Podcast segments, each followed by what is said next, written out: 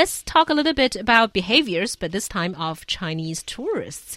More and more Chinese are traveling around the world. The country's rising outbound tourism could be challenging for those in the travel or hospitality trade to adapt at an equal uh, if not faster pace. Now, a business insider says that hotels can play an active role in educating the tourists to make everybody just a little bit happier. So, first of all, the old topic of whether there is a problem with Chinese tourist behaviors. Yes, there is a problem. We see this in the news all the time, whether it's washing your feet in the fountain in front of the Louvre or carving your name at, uh, you know, one of those pyramids, I guess. And these kind of things grab our attention and we hate it, we despise it. It really makes Chinese tourists and Chinese people look bad. Um, what can we do? So I think it's kind of interesting. And, um, you know, if hotels can take up part of the responsibility to, you know, educate people because um, I think we really need to fix this problem. But maybe it does allow some time. Yeah, definitely. I mean, the trend of Chinese traveling outside of China is not slowing down. It's estimated about 100 million Chinese traveled out of China in 2013. The number is expected to double by 2018. So, I mean, the more, you know, more Chinese people are traveling outside of China every single day. So, yeah, something needs to be done. Yeah. yeah. and it seems like shopping is the priority for Chinese travelers. Seeing the world and experiencing life are growing aspirations as we explore new lands. Great. It seems like we're getting a lot out of the uh, trips. And also, you're leaving something with those people who are receiving you with, you know, hospitality, hopefully. And I think it should not be garbage. It should also be, you know, um, a, a, friendly face and also understanding the local custom and respecting the local people and their traditions. Yeah,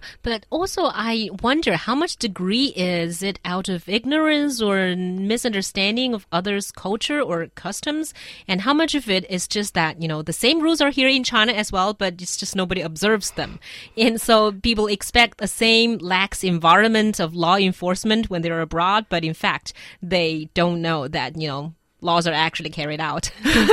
I think part of it is habit. Uh, if you are in the habit of doing something at home that maybe isn't exactly like legal, but nobody's enforcing it, then you know, you get in the habit of doing it, like spitting or smoking in public or whatever. Those are things that you would do on a daily basis that maybe you wouldn't even think about. You're not even thinking that you're doing it. Uh, so I think that's part of it. I think part of it is just like when you're a traveler, especially if you're a traveler with a lot of money, you tend to feel invincible and mm. i i know this from my experiences traveling too like you know you're in this culture nobody can understand you you have a lot more money than the local people and you can sometimes feel like you know, woo, let's party. You can just do whatever. But uh, I think it's really hard to always keep that presence of mind that I'm in another person's country. Yeah, I think that um, captures the sentiment for, I guess, not the majority of Chinese um, tourists, but those who really don't care that much because they feel that um, they are kind of invincible in, in, in that regard. But I do think that language barrier is a problem because a lot of the times people don't really know what is acceptable or toler- uh, tolerable in the um, recipient the uh, recipient country, especially it involves um, a different religion, a different kind of culture, and people need to be prepared for this. Mm. So um, I think for the tourist groups, they usually uh, give you a heads up, the uh, the guide, tourist guide, before um, people go into the sites, and that's quite useful. I think people need to be constantly reminded and here kind of educated. I think because a lot of the times people just don't know. Hmm. Yeah, I mean, there, I think there's also a problem when you travel in groups because you tend to uh, continue to do the things that you would do at home when you're in a group, and you tend to uh, be a lot less respectful of local cultures. And I, I, don't think it matters if you're Chinese or American or whatever. When you travel in a big group, you just tend to like lose that focus of I'm experiencing another culture because you're just surrounded by people from your own culture. Exactly. I do think this group tours thing is also a big problem. Although, if you think about the plus side of it, like He Yang says, in a good tour group, the tour guide can probably prepare you for some of the knowledge about local customs that you don't uh, see as necessary. And I do think that, that there are such kind of misunderstandings. Uh, for example, you know, say if you're in Japan and that's a country that um, you know respects being quiet a lot, and you're just not supposed to yell and uh, you know talk, even if you're in a public space or in a in a space that does not actually require that kind of silence, but basically it's just a very quiet country.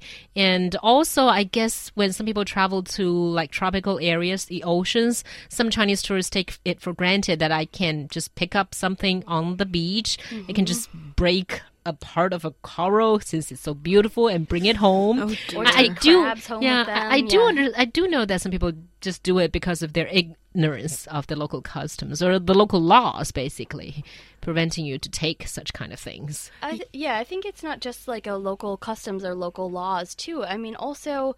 Uh, I think it just doesn't occur to a lot of people who haven't been to those areas that this is a protected like living organism. Mm. And in the West, you know, we have a lot of education. If you go to a nature park, they're always like, you can look, but you can't touch, or you can touch, but you can't take home, or, you know, there's always signs up telling you, you know, how you should behave at those places and respecting nature. And I just think, like, if you haven't grown up with that, maybe you wouldn't know. Mm. Yeah, so I think it's important if the um, hotels and also the sites they produce these brochures, maybe in Chinese, and uh, let these tourists know what exactly is forbidden and what they can do. So, also, I think um, you need to allow people a little bit more time to understand what is it takes to be a good tourist. Yeah, I think it takes time, but eventually we're going to get there.